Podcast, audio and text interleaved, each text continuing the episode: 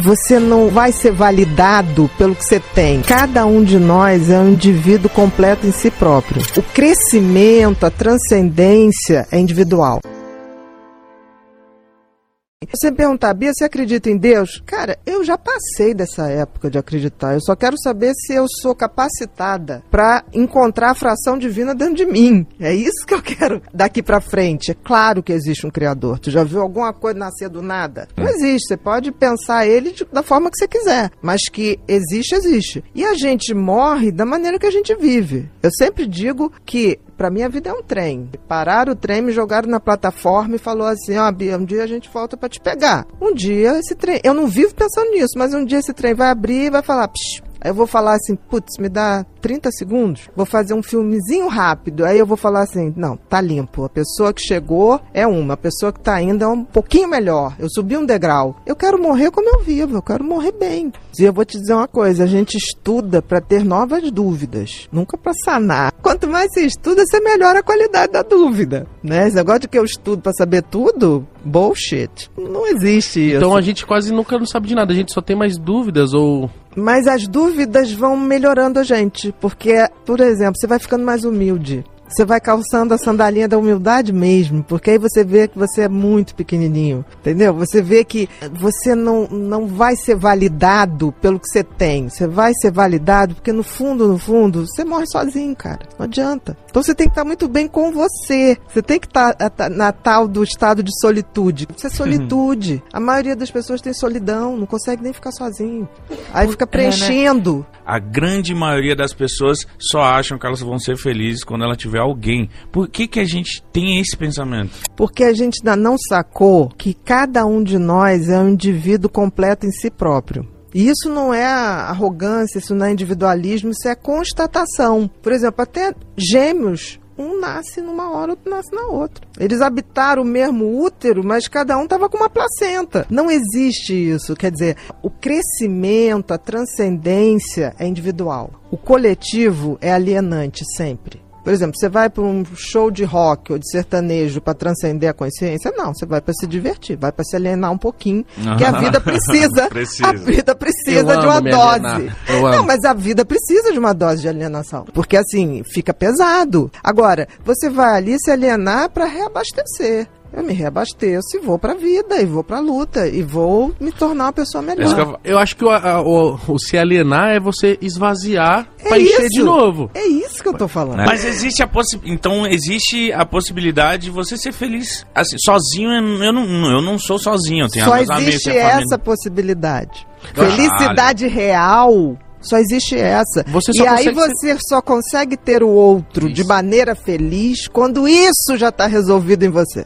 Porque eu já me relacionei com pessoas. A vida da pessoa é buscar o grande amor dela vai ficar buscando, vai morrer buscando. E quando chegar do outro lado, vai estar tá buscando. Vai buscar a glória da vida. Quer saber por que, que você nasceu é. e tornar isso um propósito, botar esse filme para rodar. Porque você acha que você veio aqui a passeio? Não. não. gente, a natureza. Você já pensou se o sol hoje chegasse assim? Ah, eu não quero brilhar, não quero aquecer. Hoje não. Hoje eu não tô afim. É. Olha, a educação influencia, mas não determina. O que, que significa isso? Você já tem, você traz uma genética que te predispõe para mais coisas ou outras. Mas a educação por si só não cria, por exemplo, uma maldade, não cria uma pessoa que é absolutamente tímida, né? Existe a timidez, a gente não está falando de timidez, é aquelas pessoas que não conseguem falar em público, porque elas ficam vermelhas, elas suam, chega a desmaiar.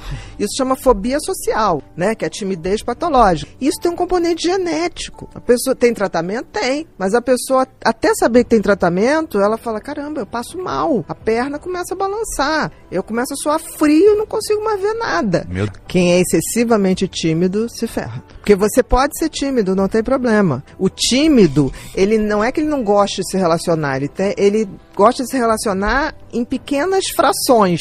Ele não gosta dessa coisa de palco, de público.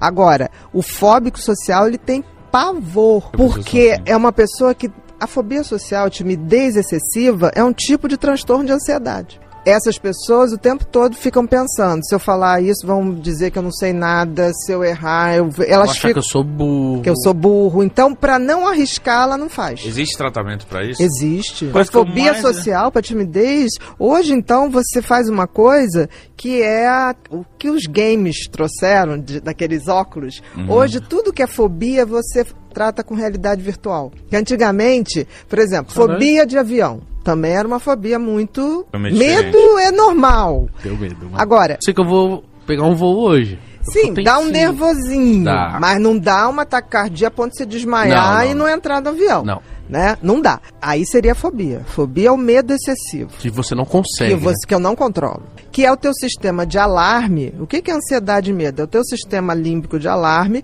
sinalizando um perigo que não é do tamanho que ele está vendo. O nosso cérebro, ele age sozinho. Ele sinalizou um perigo que não é daquele tamanho. Então, hoje, a gente, antigamente tinha o simulador da Varig. Então, quem tinha medo de avião, a gente levava, ligava, marcava, agendava, você ligava e ia lá. E fazia vários treinamentos com a pessoa até ela descondicionar. Não tem mais. A Varig, quando fechou, esse, acabou. E... Vai se acostumando você desensibiliza o cérebro a reagir àquilo. Tipo, pra vocês terem uma ideia, a primeira sessão de cinema que ocorreu no mundo foi em Paris. Começava a cena, aquilo tudo lotado, cinema. Começava a cena um, um trem vindo. O pessoal saiu correndo. Hoje alguém sai correndo do cinema? Não, não, por quê? Porque o cérebro se des, des, é, desensibilizou.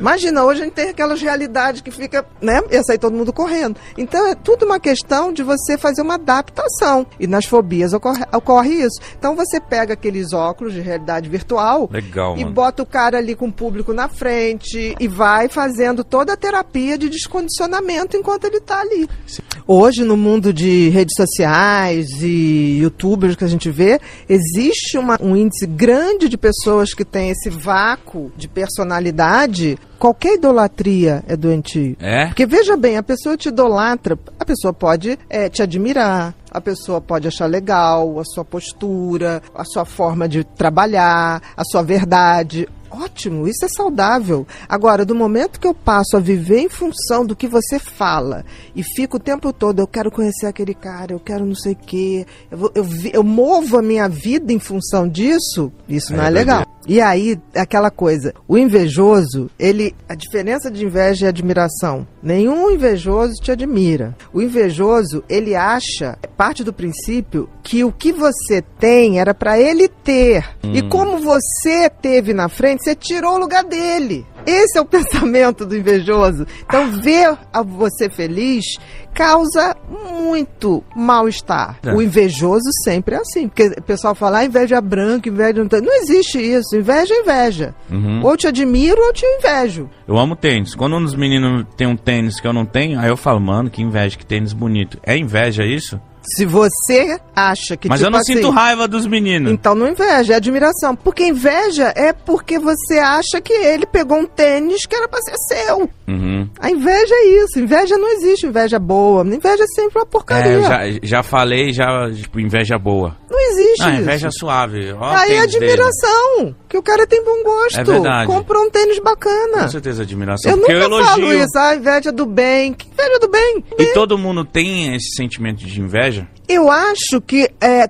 quando a gente é mais novo, você até pode ter, mas tem uma hora que nem ele, quando caiu a ficha do bullying, que ele falou, puta, por que, que eu fiz isso? Fiquei tristão. É, Exatamente, isso é tomada de consciência. Isso aí é, é, é sinal de que você entrou na trilha de estar tá virando um ser humano. Está virando gente, é para isso que a gente está aqui, para evoluir a consciência. Então, quando você olha e fala, putz, você pode até tirar uma fotinho daquele tênis para tipo assim, quando eu puder, eu vou comprar um. Já fiz isso. Ok, isso é, isso é bacanérrimo, porque você não quer o dele. Você quer batalhar para ter o seu. Ou você não acha que ele não mereça ter, né? É. É, exatamente, ele merece. Mas eu quero porque eu achei bacana. O dia que eu puder, eu vou comprar e não vou ter aquela vergonha de dizer, ah, comprou igual, vou falar, olha, comprei igual o teu. E só voltando... Desde que eu vi, eu achei. Eu uma vez vi um tênis vermelho, todo vermelho, nunca tinha visto, achei lindo. E aí eu cheguei pro, pra moça e falei, onde é que você comprou esse tênis? Ah, nos Estados Unidos. Eu falei, eu posso tirar uma foto? Por quê? Eu falei, porque eu quero achar um tênis desse. eu não tenho um tênis todo vermelho. Isso tem uns 15 anos. Tirei a foto fato levou foi tempo. Pegou porque eu não ele? achava conseguir pegar. Porque eu queria que ele tenha, achei lindo, todo vermelho. Hoje tá, tem de tudo, mas assim, naquela época Era Uhum. mais difícil. era difícil. Isso me fez ver uma coisa. Você pode esquecer tudo na vida, mas você não esquece a forma como alguém te olhou. Se foi afetiva, se foi ruim, você não esquece o sentimento. Tem uma memória da- do afeto que está além dessa memória do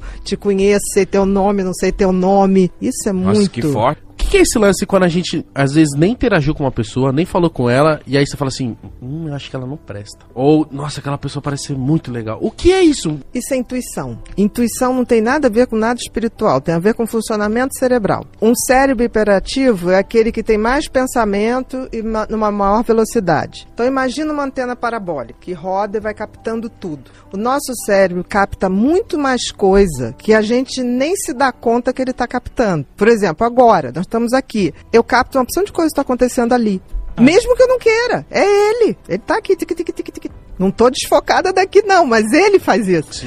O que que acontece? A intuição é essa memória subconsciente que o cérebro viu, conectou, guardou e traz para você numa hora que você se apresenta com uma mesma situação. Então vamos supor que você pode, isso também pode gerar pré-julgamento. Vamos supor que você me apresentou um cara que, nossa, me lembra um 71 safado ordinário da minha infância. Quando eu olho ele, os, os gestos são parecidos, a- o tom de fala, eu já fico, que cara mala, que não sei o quê. O meu cérebro detectou que, tipo assim, alerta, hein? Tem sinais compatíveis com alguém. Mano, é um computador perfeito. Exatamente. Uhum. É uma Nossa. inteligência mais, melhor do que artificial.